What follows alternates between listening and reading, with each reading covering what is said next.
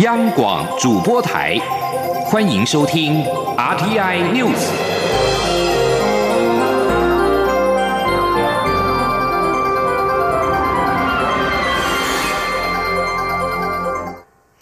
各位好，我是主播王玉伟，欢迎收听这节央广主播台提供给您的 RTI News。今天是二零一九年十一月一号，新闻首先带您关注。中国共产党第十九届中央委员会第四次全体会议《中共十九届四中全会公报》在三十一号傍晚公布，提到坚持和完善“一国两制”制度体系，推进和平统一。我大陆委员会在晚间表示，台湾民众坚定拒绝“一国两制”，只认可中华民国与民主自由制度。中共十九届四中全会三十一号下午闭幕，并且发表会议公报。对台湾的部分提到，坚持和完善“一国两制”制度，并且要对港澳地区建立健全特别行政区维护国家安全的法律制度和执行机制。陆委会在三十一号晚间发表书面声明，表示台湾民众坚定拒绝“一国两制”的信号明确，中共应认清台湾人民只认可中华民国与民主。自由的制度，陆委会指出，四中全会公报通篇重申在其法治建设、经济制度及社会治理等面向的既定立场，坚持共产党的集中统一领导。这凸显了中共面对内外部治理困局与风险的极大挑战，以及其维护高层权力封闭的集权体制，实难有完高效完善的治理变革。陆委会表示，这份公报重申“一国两制”主张对港澳的重要性，但是近期香港社会的反应已经证明了这项制度的错误及失败。此外，文件也提出要健全特别行政区维护国家安全的法律制度和执行机制，值得关注进一步的发展。内外陆委会也提到，强化治理能力关键在于倾听民意以及实现民主政治的变革。我政府将会持续密切关注中共十九届四中全会后续发布的政策文件与作为。继续关注的是台美关系，继美国联邦参议院院会以及日前通过了二零一九年台湾友邦国际保护及加强倡议法案（台北法案）之后，美国联邦众议院外交委员会也通过众院的版本。蔡英文总统在三十一号接见美国布鲁金斯研究。研究院资深研究员卜瑞哲的时候，总统表示，他要感谢美国国会跨党派的支持，这是对台湾长期坚守民主、维持区域和平稳定与繁荣现状的肯定。前听记者欧阳梦平的采访报道。蔡英文总统三十一号上午在总统府接见美国在台协会前主席、美国布鲁金斯研究院资深研究员普瑞哲。总统表示，四十多年来，普瑞哲不管在哪个职位，都非常关心台美关系。他相信普瑞哲也会认同台美间的伙伴关系，在过去三年越来越紧密。总统指出，台美合作今年有许多突破，包括首次举办印太地区保卫宗教自由公民社会对话、印太民主治理资商以及太平洋对话。这些活动都增加了相互的理解，并强化区域关系。另外，在台美全球合作暨训练架构下，也已经举办了二十一场工作坊，双方在共同关注的议题上都有很深入的合作。总统也感谢美国国会及行政部门对台湾的国际参与展现强力支持，包括美国参议院及众议院外交委员会都通过台北法案，这是对台湾坚守民主、维持区域和平繁荣的肯定。总统说：“昨天的参议院，美国参议院一致通过台北法案，那么今天最新的消息，众议院外交委员会也通过了众院的版本。”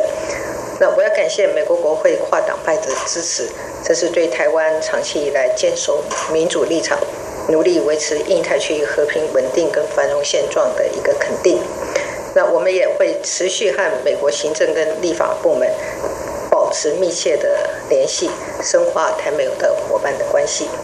总统最后强调，中国的崛起与扩张不断挑战自由民主的价值和社会秩序。中华民国台湾处于印太地区的战略前沿，是守护民主价值的第一道防线。作为区域的重要成员，台湾会善尽国际责任，不挑衅、不冒进，确保台海和平稳定的现状不会被片面改变。中央广播电台记者欧阳梦平在台北采访报道。还有一项与台湾有关的法案，担心美国国防预算无法在本会期结束前过关。美国参院军委会主席英和飞提出精简版的国防授权法作为备案，在精简版的法案当中，连同台湾的部分与外国相关规范几数几乎全数删除。美国国会即将在十二月中旬休会，美国国会正在紧锣密鼓的针对各部会新财政年度。预算进行最后的表决与协商，被称为国防授权法的国防预算虽然已经在参众两院各自表决通过，但是两院仍在协商，尚未达成共识。担心国防授权法无法在会期结束前通过，英和飞日前提出精简版的二零二零财政年度国防授权法。近六十七页的精简版授权法当中，涉及外国军事的部分几乎全数删除，仅保留近来情势紧张的中东地区部分，包括台湾在内的其他国家与地区军事合作往来都没有出现在这一份精简版的国防授权法当中。知情人士表示，英和飞的版本只是备案，一则可能是因为美国国会目前仍有包括弹劾总统川普在内的多项议题需要时间讨论；另外一方面，也不排除英和飞是策略性提案，希望给参众两院压力，促成最后版本尽快通过。即将将内转回到国内，关心国内的经济状况。行政院主计总处在三十一号概估第三季经济成长率年增百分之二点九一，创下近五季以来的新高。主计总处分析，美洲贸易战让部分台商将产能迁回台湾，让国内投资优于预期，全年的经济成长率有机会上修到百分之二点五三。前天记者杨文军的采访报道。主机总处三十一号公布第三季经济成长率，概估年增百分之二点九一，较八月预测数百分之二点六七增加零点二四个百分点，创去年第三季之后近五季以来新高。主机总处指出，受到美洲贸易战影响，台商将部分产能移回台湾，让台湾出口主力资通与视听产品及电子零组件分别年增百分之二十五点零九及百分之。三点九二，在内需方面，由于国内半导体厂商持续增加购买设备，让机械设备投资升温。在去年基期高的情况下，今年第三季仍年增百分之八点一二。主席总处综合统计处专门委员陈雅梅分析，从外销订单及工业生产的走势来看，可看出台商在海外生产比重有下降，国内生产比重上升，且产能提升。他说。海外生产的部分是在减少的，那相对来讲，就是国内生产的部分的比重是在增加的。那除此之外呢，在这一季工业生产，呃，它由负转正的里面呢，有一部分是属于生产材的这一块。那显示说，在这个部分，其实国内的生产的产能是有提升的。陈亚梅也指出，由于主机总处预估今年经济成长率为百分之二点四六，第三季经济成长优于预期。若第四季预估数不变，全年极可能突破百分之二点五，上看百分之二点五三。不过出口方面，包括基本金属、塑橡胶及机械产品，因原物料行情走低及需求疲弱，减幅都超过一成。民间消费中，第三季国人出国人次仅成长百分之二点四七，股票成交值也年减百分之九点七七，都较预期来得低。中央广播电台记者杨文君台北采访报道。在股市表现方面，美国联邦准备理事会宣布今年第三度降息，刺激美股的表现，也连带推升台股。不过，外资瑞士银行提出警告，获利预期已经成为美国股市目前所面临的一大威胁。迎接纪录高点之后的发展，可能是熊市降临。英商渣打银行三十一号则是发布今年第四季投资展望，认为美国企业的盈余正在好转，明年美股能够借由企业盈余支撑进一步走升。前天记者陈林信宏的采访报道。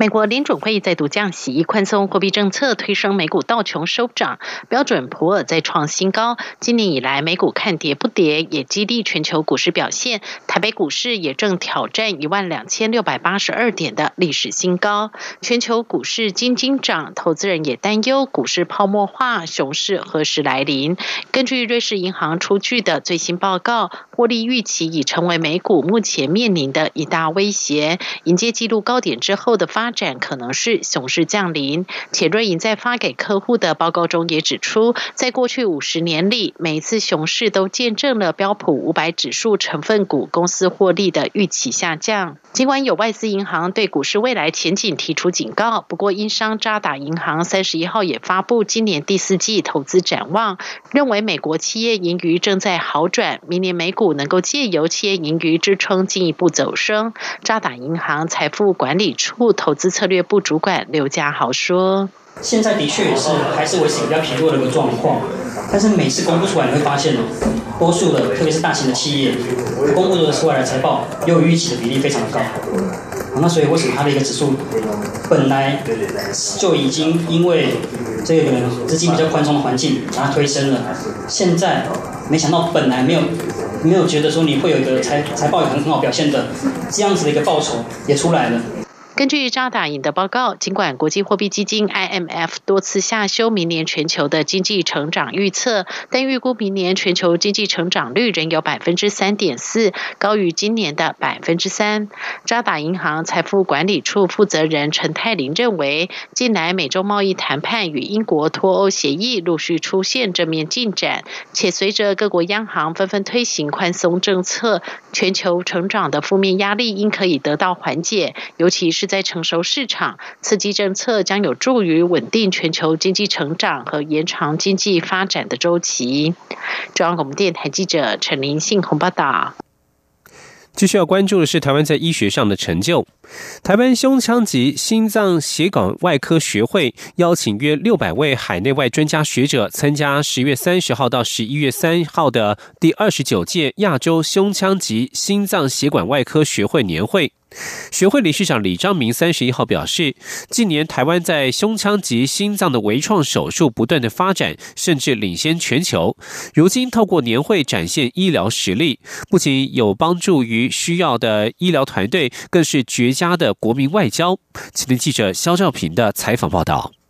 台湾胸腔及心脏血管外科学会在十月三十号到十一月三号期间，在台北国际会议中心举行第二十九届亚洲胸腔及心脏血管外科学会年会。台湾胸腔及心脏血管外科学会理事长李章明三十一号受访表示，这次年会不仅让台湾成为国际焦点。也是心胸外科学会成立以来的首次记录。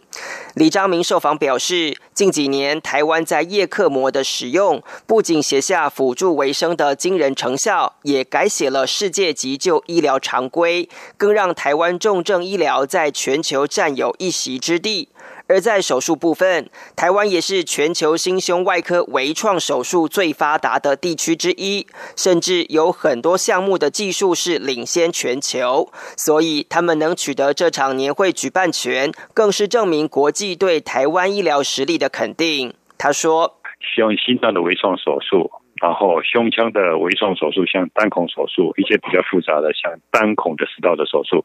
啊，这些在这这是在世界说是说是居于领先的，呃，包括不只是在那个一些的开发中国家，包括在日本，啊，包括在欧美，在美国、英国、欧洲地区呢，有些也派到台湾来这边来学习。李章明进一步表示，这场年会不仅能与已开发国家交流医学经验，媒合开发中国家的教育训练管道，同时也提升了国家形象。他说。谁有技术，谁就你就很大声的、很勇敢的把它讲出来，而其他人都不会有什么意义哦。所以说，这个医学呢，事实上是最好的国民外交。这场年会约有六百名国内外从事胸腔及心脏血管外科医学研究的专家学者来台与会。李章明认为，分享台湾的医疗经验与成就，可让更多的国外医疗人员及病友受益，同时也让世界看见正在发光发热的台湾。中央广播电台记者施兆平采访报道。继续关心国际消息。伊斯兰国三十一号证实，首脑巴格达迪上周末在美军于叙利亚西北部的突袭当中丧命。除了誓言对美国进行报复，也公布了新的接班人。美国总统川普十月二十七号宣布，巴格达迪在美军特种部队追击之下走投无路，最终引爆炸弹身亡。伊斯兰国以录音形式在网络上公布。巴格达迪的死讯，并且宣布已经指定哈希米为继任者。英国斯旺西大学伊斯兰国专家塔米米表示，外界没有听过这号人物，但他可能是名为阿布达拉的伊斯兰国要角。美国国务院曾经点名哈希米是巴格达迪的接班人。另外，伊斯兰也证实了该组织的发言人穆哈加已经丧命。塔米米认为，伊斯兰国意图传达，美方即使除去他们的重要人物，也无法阻止他们的计划。严重分歧的美国联邦众议院三十一号针对推动总统川普的弹劾调查程序首度进行表决，最终以两百三十二对一百九十六票通过了一项决议案，针对川普正式展开崭新而且公开阶段的弹劾调查。美国众议院议长佩洛西表示，众院往前跨一步，目的是为了建立公开听证会的程序，确保弹劾程序的正当性与透明度，让民众自己看到事实。这项表决展现民主党的团结一致，而共和党则无人支持这项决议案。弹劾调查的焦点放在川普要求乌克兰总统泽伦斯基调查美国前副总统拜登以及他的儿子杭特。这里是中央广播电台。是阳光，翅膀打开了世界之窗；是阳光，翅膀环绕着地球飞翔。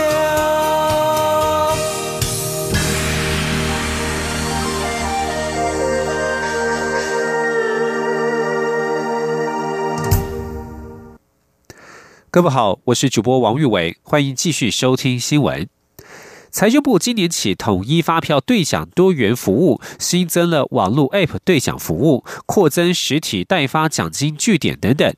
财政部三十一号表示，到今年十月为止，兑奖 App 下载次数超过了一百三十四万次，云端发票开立张数比去年同期成长了百分之三十四。为了回馈民众，今年九月、十月期的统一发票新增云端发票专属的五百元奖项，共四十万组，中奖几率也会提高。前年记者王威婷的采访报道。财政部三十一号在行政院会报告统一发票兑奖多元服务措施实施成效。财政部自今年元旦起推动统一发票兑奖多元服务措施，除了新增网络 APP 兑奖服务，提供二十四小时兑奖服务，也扩增实体代发奖金据点至一万三千多个，方便民众兑奖。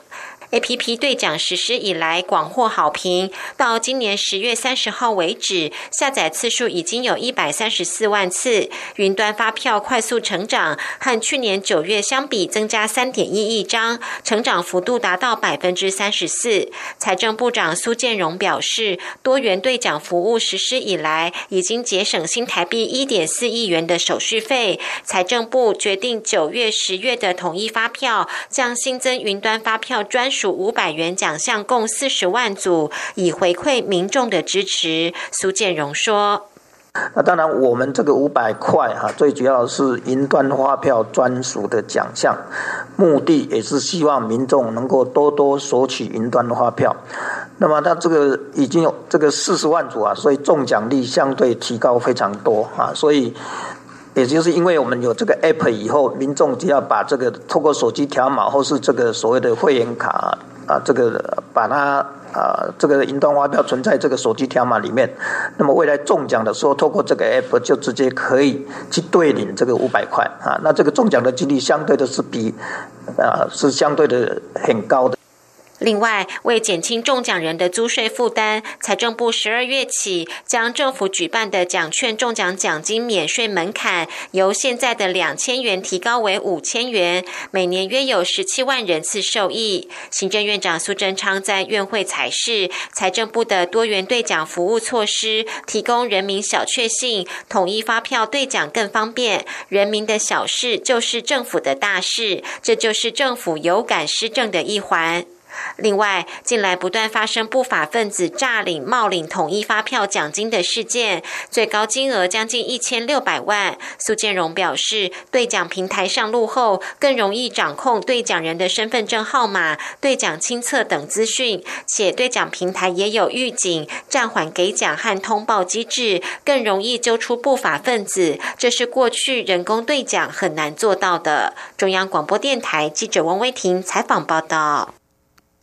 一连三天的二零一九世界非安高峰会将在下周一首度在台湾登场。这是由一九四七年成立的美国世界非安基金会主导创设的年度峰会。去年首度由中华航空事业发展基金会航发会拿下今年的主办权。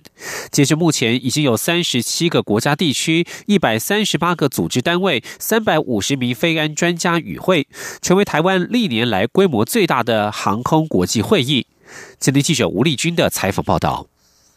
由美国世界非安基金会和航发会共同主办的第七十二届世界非安高峰会，即将于十一月四号到六号在台北文华东方酒店举行。这也是交通部政务次长王国才接掌航发会董事长之后，排除万难，首度为台湾争取到今年峰会的主办权。虽然美国世界非安基金会是民间组织，但峰会成员却来自全球一百五十个国家，在飞航安全领域的产官学研专家代表，包括美国联邦航空总署 （FAA）、美国国家航空暨太空总署 （NASA）、飞机制造大厂、各大航空公司及国际重要机场都在其列。王国才三十一号特别率同身兼美国世界飞安基金会理事的长荣首席副。总何庆生